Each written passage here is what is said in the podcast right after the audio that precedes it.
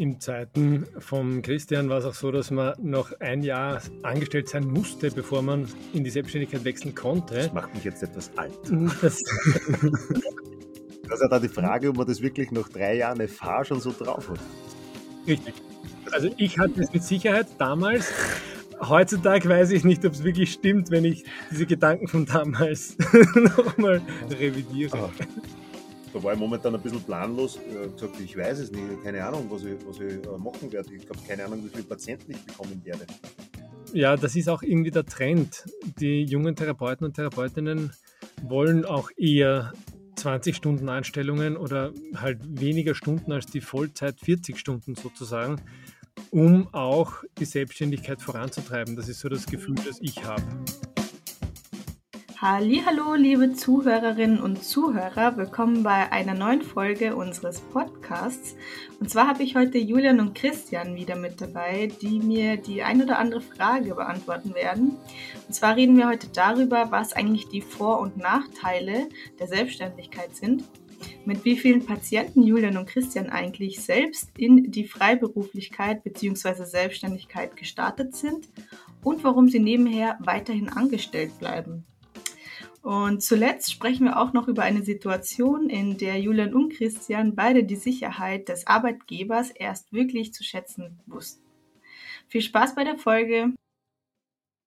Das letzte Mal habt ihr euch kurz vorgestellt. Ähm, wir sind die Ausbildung durchgegangen und haben auch einen kleinen Überblick gegeben über das, was eben noch folgen wird, warum der Podcast überhaupt aufgenommen wird und so weiter. Und heute reden wir darüber, warum man sich eigentlich selbstständig machen wollen würde. Meine erste Frage wäre jetzt, ähm, wann stand für euch jetzt der Beschluss fest, dass ihr euch selbstständig machen wollt? Also ich hatte während der FH m, eigentlich immer schon den Plan, zuerst äh, in ein Angestelltenverhältnis zu gehen, äh, so um die circa fünf Jahre und erst dann den Schritt in die Selbstständigkeit zu wagen. Mir ist es einfach sinnvoll äh, vorkommen, dass ich, dass ich mal die ersten Jahre in einem Team äh, etabliere, dass ich dort einfach zusammenarbeite mit meinen Kollegen, Erfahrung sammle, äh, mich austausche und natürlich dazulerne. Und äh, ich habe schon irgendwie das Gefühl gehabt, wie, äh, wie ich zum Arbeiten begonnen habe, dass ich einfach schon noch sehr wenig Ahnung von der ganzen Materie hatte. Und das war schon gut so. Und äh, weiterer Punkt ist noch, der, die ersten Arbeitgeber haben mir definitiv sehr, sehr weitergeholfen, ähm, um meine äh, Aus- und Weiterbildungen zum Teil zu finanzieren und haben mir natürlich auch äh, die Zeit zur Verfügung gestellt in Form vom Sonderurlaub. Also wenn man äh, von Beginn weg als Selbstständiger äh, unterwegs ist, startet, dann muss einem das einfach klar sein, dass, dass man für Urlaub und Kosten äh, selbst aufkommen muss. Mhm, klar. In Zeiten von Christian war es auch so, dass man noch ein Jahr angestellt sein musste, bevor man in die Selbstständigkeit wechseln konnte. Das macht mich jetzt etwas alt. Das, Nein, das Das war, das war bereits bei mir ein Jahr später nicht mehr so. Und äh, bei mir ist die Entscheidung, in die Selbstständigkeit zu gehen, bereits in der Grundausbildung gewachsen. Und ich habe dann eigentlich relativ zeitnah oder, oder, zeitgleich das Angestelltenverhältnis und auch gleich die Selbstständigkeit angefangen. Es ging dann eigentlich nur um, um formelle Kriterien wie verschiedene Anmeldungen und ähnliches, die dann noch relevant waren. Haben euch irgendwelche Punkte am Angestelltenverhältnis nicht gefallen? Ähm, was war jetzt die, die direkte Motivation, in das ähm, selbstständige oder Freiberuflerverhältnis zu starten? Motivation, zu, um, um selbstständig tätig zu werden.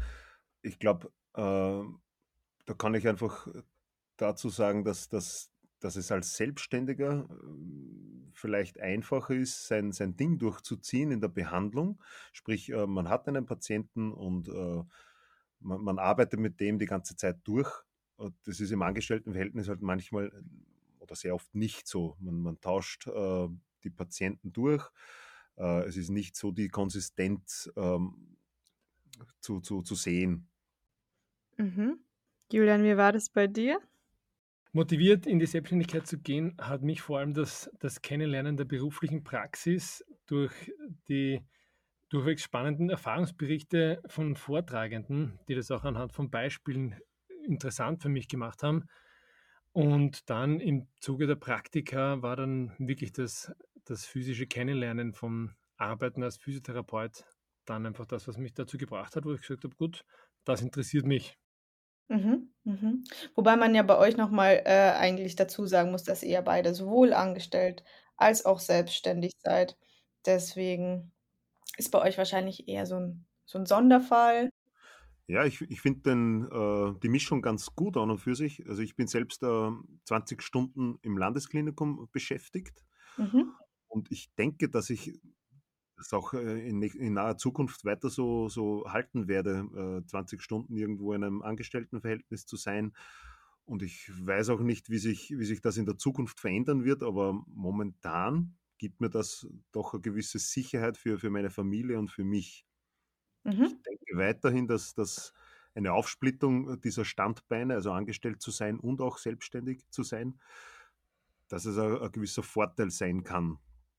Nachteil ist vielleicht schon man hat schon immer wieder das Gefühl, dass ich in der Praxis zu wenig Zeit für meine Patienten habe, äh, dass ich zu wenig, ähm, Zeitslots habe, dass ich dass ich einfach, äh, da schon irgendwo zeitlich limitiert bin mit meinen Terminen.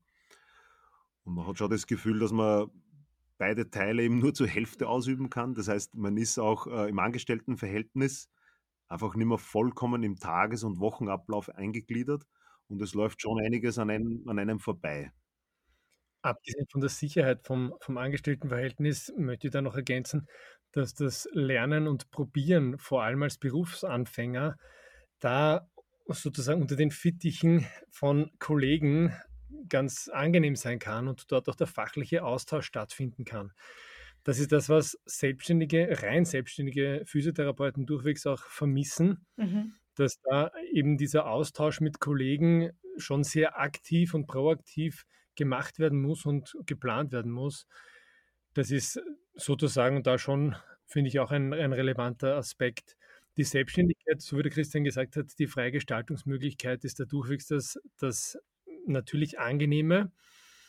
Was auch angenehm ist, ist die Eigenverantwortung, die man hat, weil das wertet schon die Arbeit auch, ja, vom Gefühl her auf, finde ich. Mhm, mhm. Ja, je nachdem. Für manche ist es angenehm, für andere ist es wahrscheinlich, ähm, ja, auch ein bisschen angsteinflößend, so viel, äh, Verantwortung selber zu übernehmen. Genau, das d d das Möglich. kann durchwegs sein.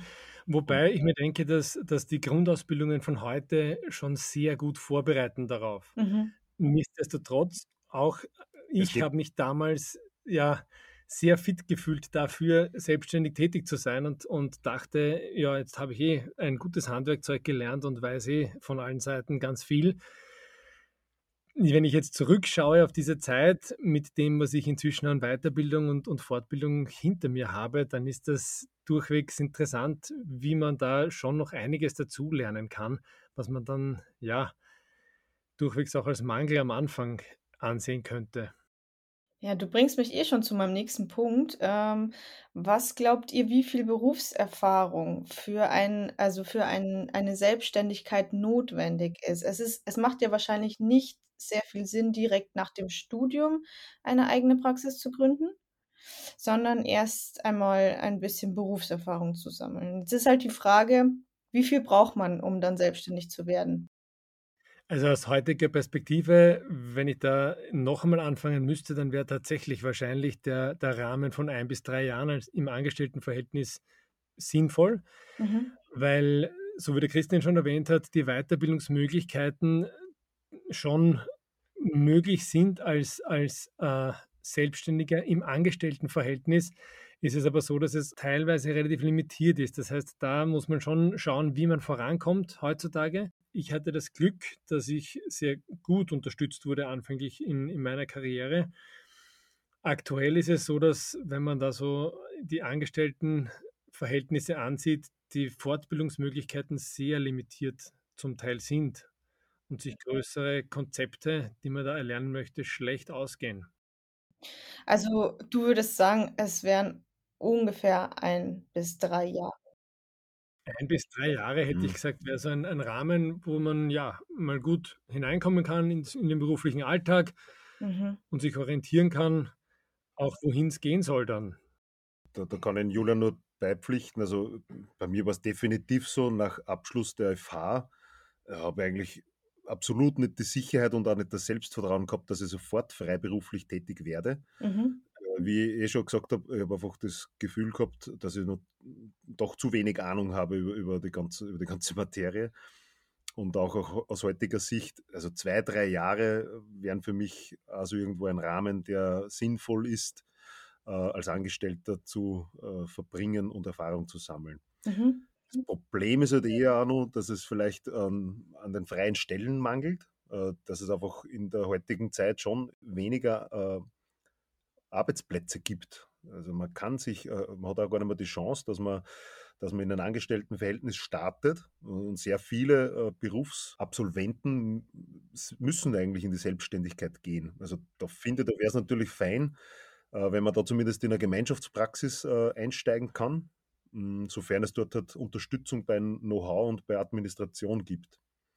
Ich war ja selbst zum Beispiel auch in einer, Gemeinschaftspraxis.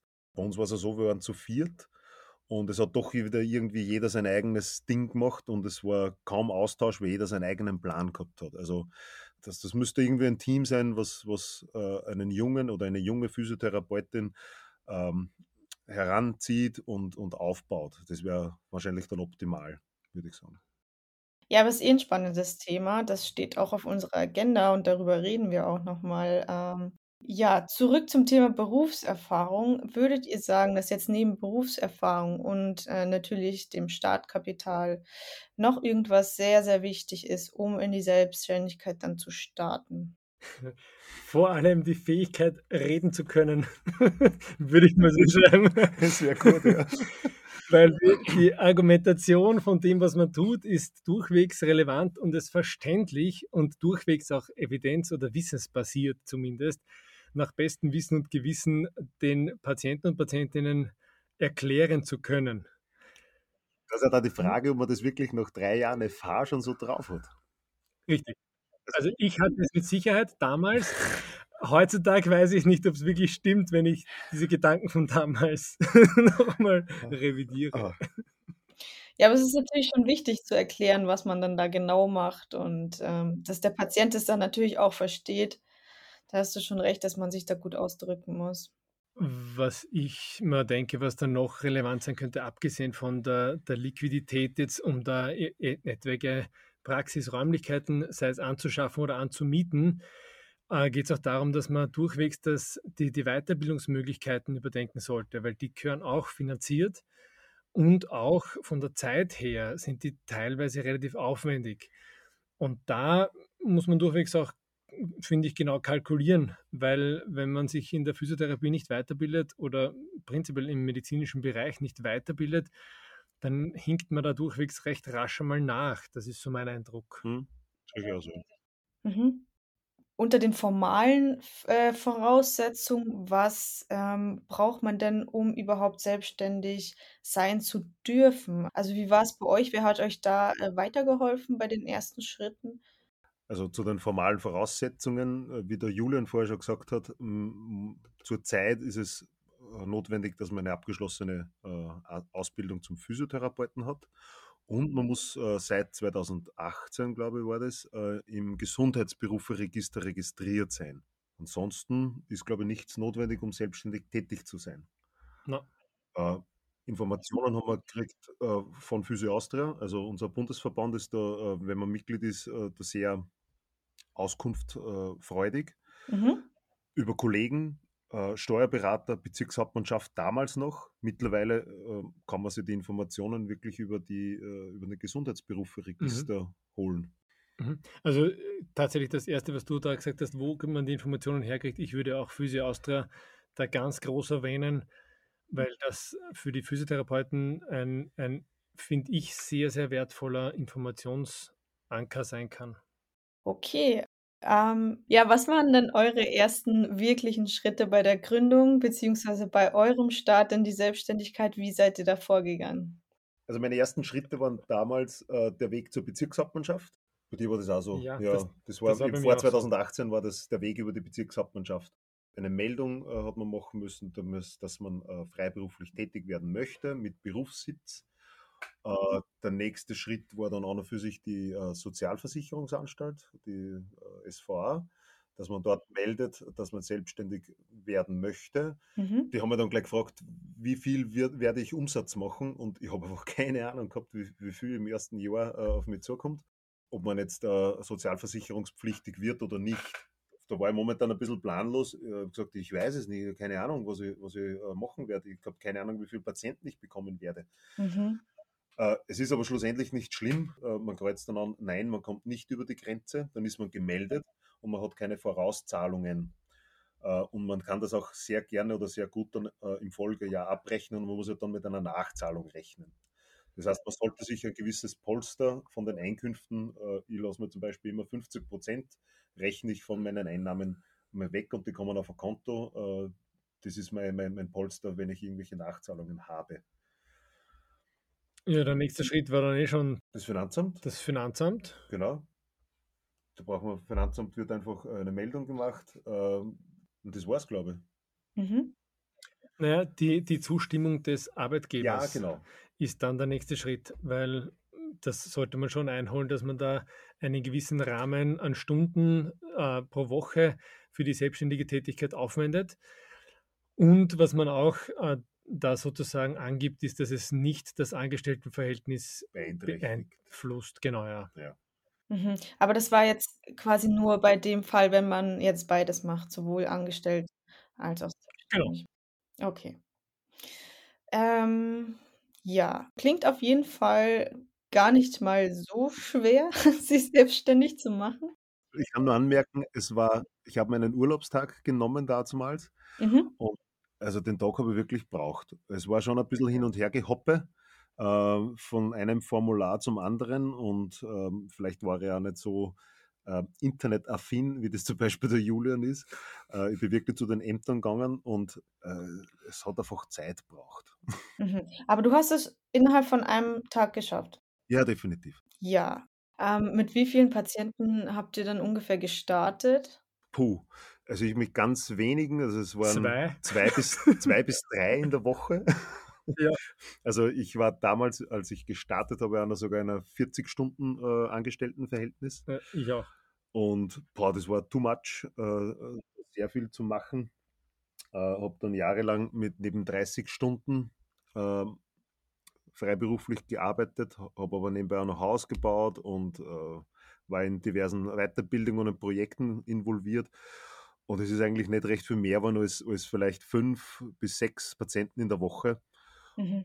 Seit einem Jahr mh, arbeite ich 20 Stunden, also seit eineinhalb Jahren eigentlich, arbeite ich 20 Stunden und seitdem ich meinen, neue, meinen neuen Praxisstandort äh, eröffnet habe, habe ich eigentlich so circa zwischen 10 und äh, 20 Patienten, sagen wir so.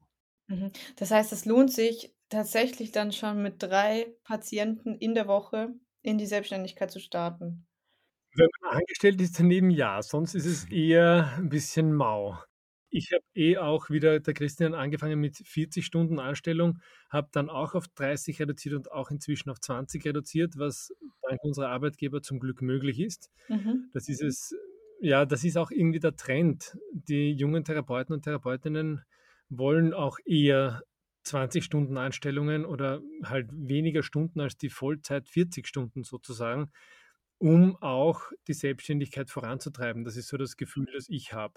Und ist euer großes Ziel dann auch mal komplett selbstständig zu sein? Aus jetziger Sicht, ich habe das ja vorhin schon gesagt, ich, ich finde einfach, die, meine 20 Stunden Angestellten-Dasein geben mir immer gewisse Sicherheit. Ähm, Mhm. man hat jetzt eh wieder gesehen, äh, voriges Jahr mit, mit der Pandemie, äh, es kann einfach schnell was passieren und ist Unsicherheit drin. Äh, die Leute sind äh, verunsichert. Es bleiben dann einfach Patienten zu Hause, weil sie nicht wissen, obwohl wir nie geschlossen, äh, behördlich geschlossen wurden, ähm, sind dann doch einige Patienten ausgeblieben, weil sie einfach verunsichert waren, Angst hatten. Mhm. Sowas kann natürlich wieder passieren. Ich war damals voriges Jahr froh, dass ich meine 20 Stunden äh, am Landesklinikum hatte. Ich habe mir einfach keine Sorgen machen müssen. Das ist schon äh, Benefit gewesen. Also ich denke, ich werde das die nächsten Jahre sicher noch so lassen. Mhm. Also das ist auch tatsächlich bei mir so gewesen, wo ich das erste Mal in meinem Leben verstanden habe, was meine Eltern meinen mit der Sicherheit eines Arbeitgebers. Mhm. Und das war durchwegs genau das, dass äh, das Extrembeispiel einer Pandemie für, für mich auch so augenöffnend war in diese Richtung, was es bedeutet, angestellt zu sein und auch die Sicherheit eines Arbeitgebers zu haben, der dich dann nicht gleich auf die Straße stellt. Wir haben uns alle sehr entspannt zurücklehnen können und waren trotzdem finanziell abgesichert. Ich muss aber auch dazu sagen, ich kenne doch einige, die äh, vollständig in der Selbstständigkeit äh, tätig sind und die haben das auch alle geschafft. Also man muss jetzt nicht äh, unsicher sein oder sie denken, um Gottes Willen, das äh, Unmögliche, ich kann nicht selbstständig arbeiten. Also das, Das das geht. denke ich Also auch, weil, weil im Staat Österreich sind wir doch alle relativ gut abgesichert, von der Seite schon. Und durch die ganzen Unterstützungspakete, die da geschnürt wurden, sind tatsächlich die Therapeuten auch ganz gut durch die Krise gekommen. Mhm. Vielleicht noch mal kurz zusammengefasst, was würde für euch denn jetzt für und was würde für euch gegen die Selbstständigkeit sprechen? Also für die Selbstständigkeit spricht für mich auf jeden Fall dieses äh, Arbeiten nach, nach dem eigenen Schema, die Eigenverantwortung für das, was man tut und auch das, ja, da, dass man dafür auch sehr klar gerade stehen muss. Die Flexibilität in der Gestaltung ist auch ein Thema, Mhm. so würde ich es mal beschreiben. Mhm. Und die, die Kontraseiten an der Selbstständigkeit? Die Kontos könnte ich mir vorstellen, einfach äh, nicht so ein, also ein deutlich kleineres Netzwerk an Beru- Berufskollegen und auch an, an äh, Fachkollegen aus dem medizinischen Bereich. Äh, da, arbeitet man im, im Angestelltenverhältnis einfach schon eng zusammen und kann sich austauschen. Da ist jetzt erst eine, eine Studie von Physio Austria publiziert worden, wo durchwegs das auch herauskam, dass die äh, Interaktion mit Kollegen, die fachlich, der, der, fachliche Austausch mit Kollegen im selbstständigen Verhältnis eher kürzer kommt. Also das würde ich durchwegs auch als ein Konter Genau, es, es, ist, es ist wahrscheinlich schon die soziale Komponente, weil wir haben einfach äh, unter der Kollegenschaft, man hat gemeinsame Pausenzeiten, wo man sich austauscht, nicht nur um, äh, über Berufliches, sondern es ist doch irgendwo als jetzt soziales Netzwerk äh, mit Arbeitskollegen äh, sich auszutauschen und zu, zu, zu sprechen, Spaß zu haben. Gut, ähm, das war es dann eigentlich auch schon mit dieser Folge. Ich gebe noch einen kurzen Ausblick zur nächsten Folge.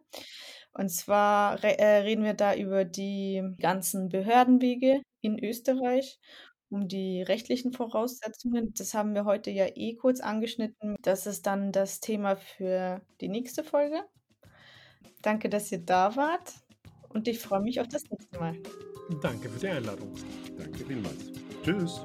Ciao.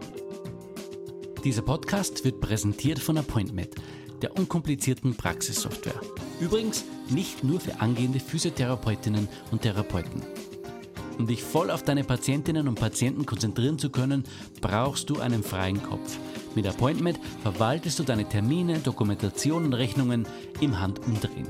Das bedeutet weniger Stress mit Administration und mehr Zeit für deine Patientinnen und Patienten. Jetzt kostenlos testen auf www.appointment.com.